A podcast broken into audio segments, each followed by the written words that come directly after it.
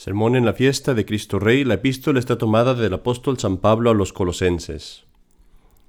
Hermanos, damos gracias a Dios Padre que nos hizo dignos de participar de la suerte de los santos en la luz, que nos libró del poder de las tinieblas y nos trasladó al reino del Hijo de su amor, en quien tenemos por su sangre la redención de los pecados, el cual es imagen de Dios invisible, primogénito de toda criatura, porque en él fueron criadas todas las cosas en los cielos y en la tierra las visibles y las invisibles, sean tronos, sean dominaciones, o principados o potestates. Todas fueron creadas por Él mismo y en Él mismo, y Él es, y Él es ante todas las cosas, y todas subsisten en Él. Y Él es la cabeza del cuerpo de la Iglesia, como es el principio, el primogénito de los muertos, para que en todo tenga Él la primacía, pues quiso poner en Él toda la plenitud y reconciliar por él consigo todas las cosas, pacificando por la sangre de su cruz tanto lo que está en la tierra como lo que está en el cielo, en Cristo Jesús nuestro Señor. El Evangelio está tomado de la, del Evangelio según San Juan capítulo 18. En aquel tiempo dijo Pilato a Jesús, ¿Eres tú el rey de los judíos? Respondió Jesús, ¿Dices tú eso de ti mismo o te lo han dicho de mí otros? Replicó Pilato, ¿Qué acaso soy yo judío? Tu nación y los pontífices te han entregado a mí. ¿Qué has hecho? Respondió Jesús, Mi reino no es de este mundo. Si de este mundo fuera mi reino, claro está que mis gentes me habrían defendido, para que no cayese en manos de los judíos. Mas mi reino no es de acá. Replicóle a esto Pilato, Con que tú eres rey. Respondió Jesús, Así es como dices, yo soy rey yo para esto nací y para esto vine al mundo, para dar testimonio de la verdad. Todo aquel que pertenece a la verdad, escucha mi voz. En el nombre del Padre, y del Hijo, y del Espíritu Santo. Amén. Queridos hermanos, en esta fiesta de Cristo Rey, quiero utilizar una imagen de, de un cuento que hay en el mundo. Imagina en esta imagen un villano, un hombre malvado, en, arriba de una torre, de una torre negra y oscura. Y le está hablando a un ejército de monstruos, de demonios, podríamos decir. Y les dice a ellos, no habrá otro día para el hombre. Matad a todos los hombres. Y los envía a la guerra. En el otro lado hay un buen rey y este buen rey se prepara junto con los pocos que le siguen, a combatir. Y imagina a este rey poco antes de la batalla enfrente de su pueblo, y ves detrás de este rey la luz que llena toda su figura. Y él les dice a sus soldados mientras se arma para la batalla, les dice, ¿confiáis en mí? Y les dice a aquellos que están cerca de mí, cerca de él, ¿confiáis en vuestro rey? Y los soldados le responden, Señor, vuestros hombres os seguirán a cualquier fin. Esta escena, aunque me disgusta un poco traer eh, fuentes de cuentos, esta escena me sirve bien como una imagen, como una figura de lo que es nuestra situación. Estamos en el medio de un campo de batalla y no hay espacio, no hay lugar a neutralidad. Porque uno de nuestros enemigos viene y va a quemar nuestras casas, va a incendiar nuestros pueblos, va a destruirnos y va a matar a nuestras familias. Y nuestro rey en el otro lugar, en el otro lado, no va a aceptar que permanezcamos indiferentes o estamos con o contra él. Porque cuando hay una guerra en tu país, cuando alguien está invadiendo, cuando el enemigo invade tu país, el permanecer indiferente es ser leal al enemigo. Quiero llevarte a este campo del enemigo como lo hizo San Ignacio de Loyola en su retiro espiritual, y quiero que escuches las palabras del demonio, primero, que les dice a sus demonios, a millones de demonios, que él envía al mundo a combatir contra los hombres, y les dice, deseo conquistar, deseo vencer a todos los hombres. Tomaremos todas las instituciones del mundo, tomaremos todos los gobiernos, las escuelas, los medios de comunicación y el entretenimiento, tomaremos las artes. Destruiremos a la familia, destruiremos la feminidad, destruiremos la virilidad del hombre. Traeremos y haremos que los hijos se conviertan, se, se volteen contra sus padres y que los padres luchen contra sus hijos. Destruiremos las facultades del hombre, la voluntad, el entendimiento, la memoria. Los aturdiremos, los atontaremos, llenando sus mentes de estupideces, de inmoralidad, de inmundicia.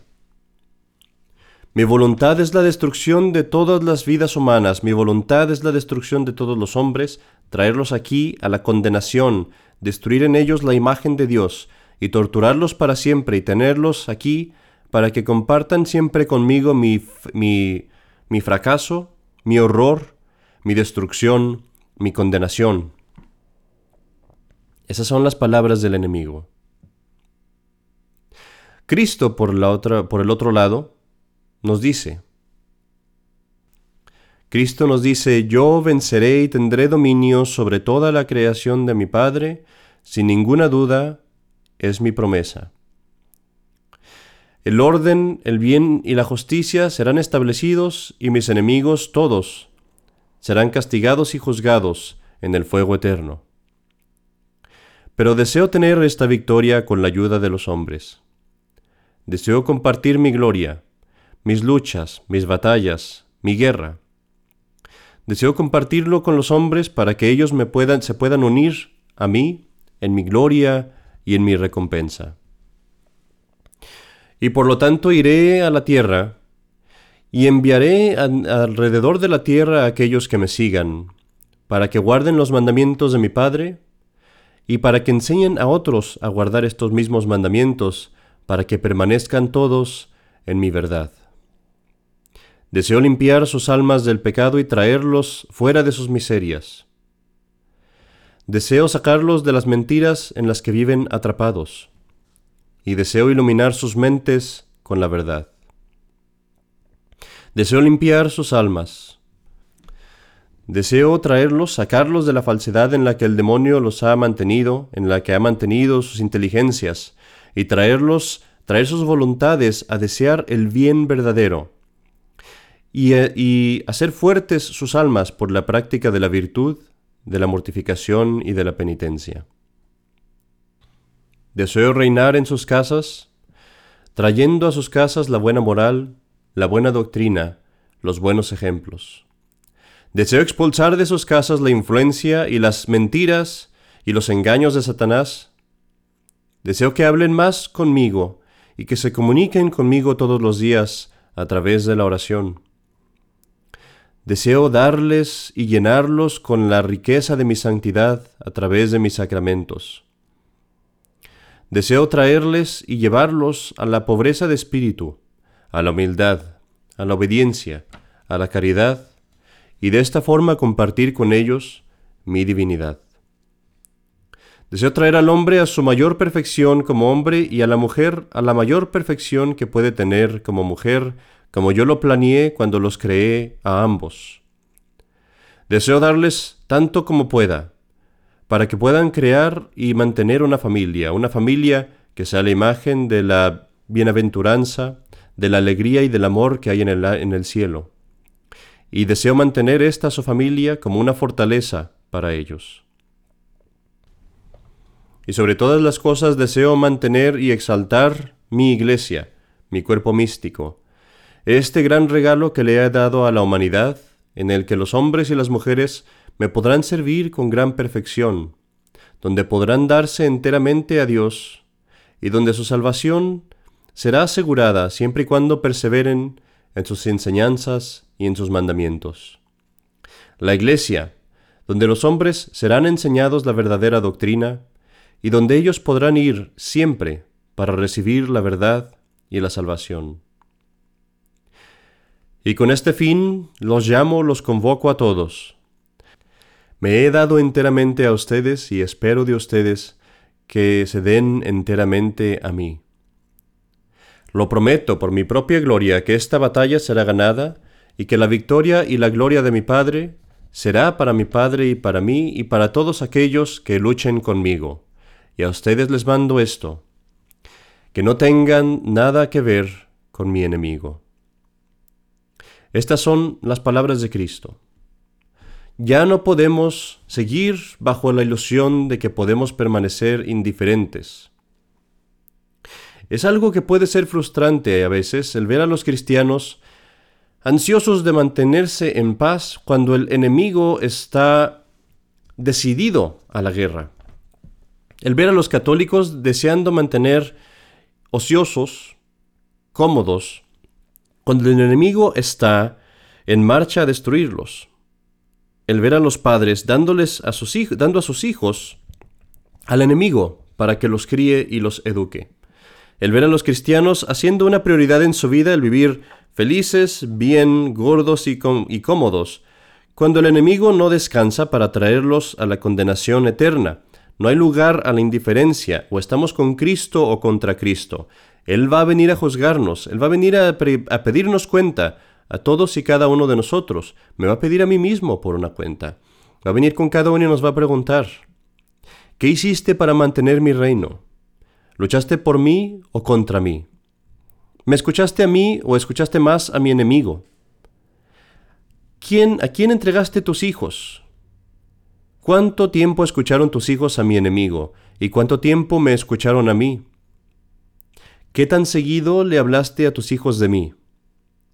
Vengo ahora y hago cuentas contigo, y hago mi juicio. Ahora decí, dime, ¿en dónde están los talentos que te di?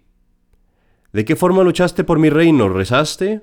hiciste penitencia, ganaste y luchaste en las escuelas, en las familias, en la política, en los escritos tal vez, en los actos de caridad.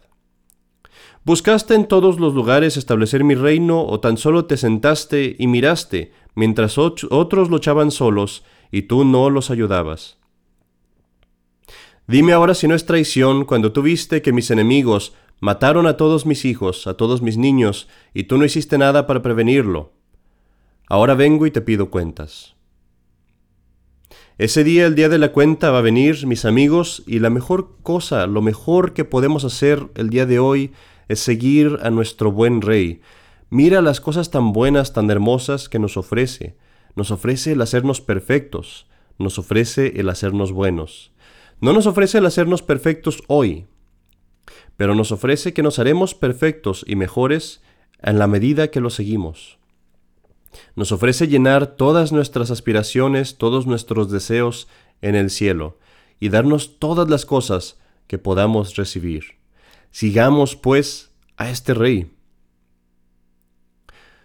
Solamente hay una forma de conseguir, de encontrar la paz y la felicidad.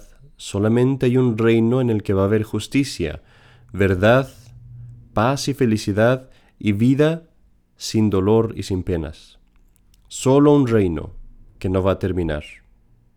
El reino de Cristo, el reino de Dios. Pero en el reino de Cristo necesitamos actuar. No hemos venido aquí solamente a escuchar. Si tú viniste aquí a escuchar, hay muchas iglesias protestantes en donde lo único que hacen, literalmente lo único que hacen, es escuchar. La diferencia entre los protestantes y los católicos es que nosotros hacemos. En el reino de Cristo hacemos, actuamos, guardamos los mandamientos. No es solamente nuestro entendimiento que le debemos dar a nuestro Rey, sino también nuestra voluntad. Y así, mientras escuchas este sermón hoy, piensa, ¿en qué cosas he faltado? ¿En qué cosas no he servido a mi Rey? Y dite a ti mismo, voy a servir más, voy a actuar más, ya no voy a permanecer cómodo y ocioso mientras estamos en guerra. Mi meta como un católico y como un cristiano no es el permanecer cómodo y ocioso. Mi, mi, enemigo viene. Mi enemigo está quemando mi casa. Mi enemigo está destruyendo mi país. Ya no puedo permanecer ocioso, voy a luchar. Voy a luchar con, con oraciones. Voy a luchar recibiendo los sacramentos. Voy a luchar criando a mis hijos como católicos, quitando de mi casa todos los instrumentos que el enemigo ha usado para corromper a mis hijos y a mi familia. Voy a cambiar mi vida hoy, pero porque sé que no lo voy a cambiar en un día, voy a empezar por escribirlo y no olvidaré, no olvidaré, lo veré todos los días en mi cuarto, en mi casa, en mi auto. Debo de cambiar, debo de luchar por este reino y debo de servir a mi Señor y a mi Rey nuestro Señor Jesucristo, para que cuando Él me pregunte, ¿soy tu Rey? Yo le pueda decir, sí, tú eres mi Rey, tú eres mi Rey. Yo te sirvo a ti, estoy aquí, estoy aquí para servirte. Este es el verdadero reino de Cristo, el que empieza en nuestras mentes, el que se traslada a nuestros corazones y a nuestra voluntad. Y de esta forma, cuando lo servimos, su reino se extiende también a nuestra familia y a nuestra sociedad. En este día, el día en el que celebramos el reinado de Cristo, empecemos a servirle de nuevo, empecemos a servirle desde el inicio, servirlo verdaderamente, verdaderamente cambiar nuestras vidas para que reine en verdad en nuestro corazón, en nuestras familias y en nuestra sociedad, en el nombre del Padre y del Hijo y del Espíritu Santo. Amén.